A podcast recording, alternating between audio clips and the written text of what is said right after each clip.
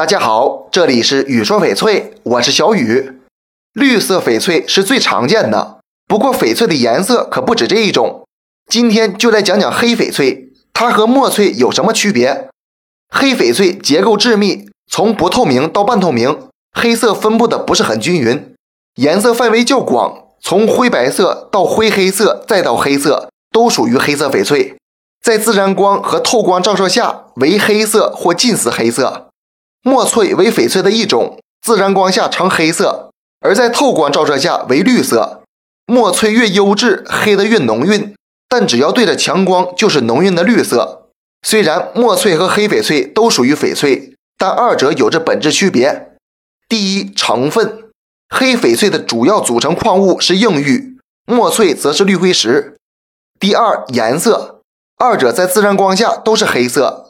但在强光照射下，墨翠是均匀明显的绿色，黑翡翠会有紫色调，色根错落，颜色比较分散。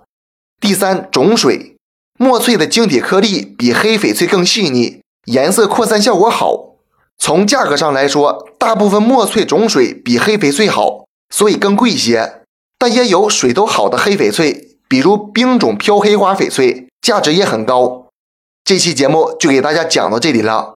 小雨每天都会在朋友圈更新精美、性价比高的翡翠，通过主页就可以找到我，点关注不迷路。那咱们就下一期再见了。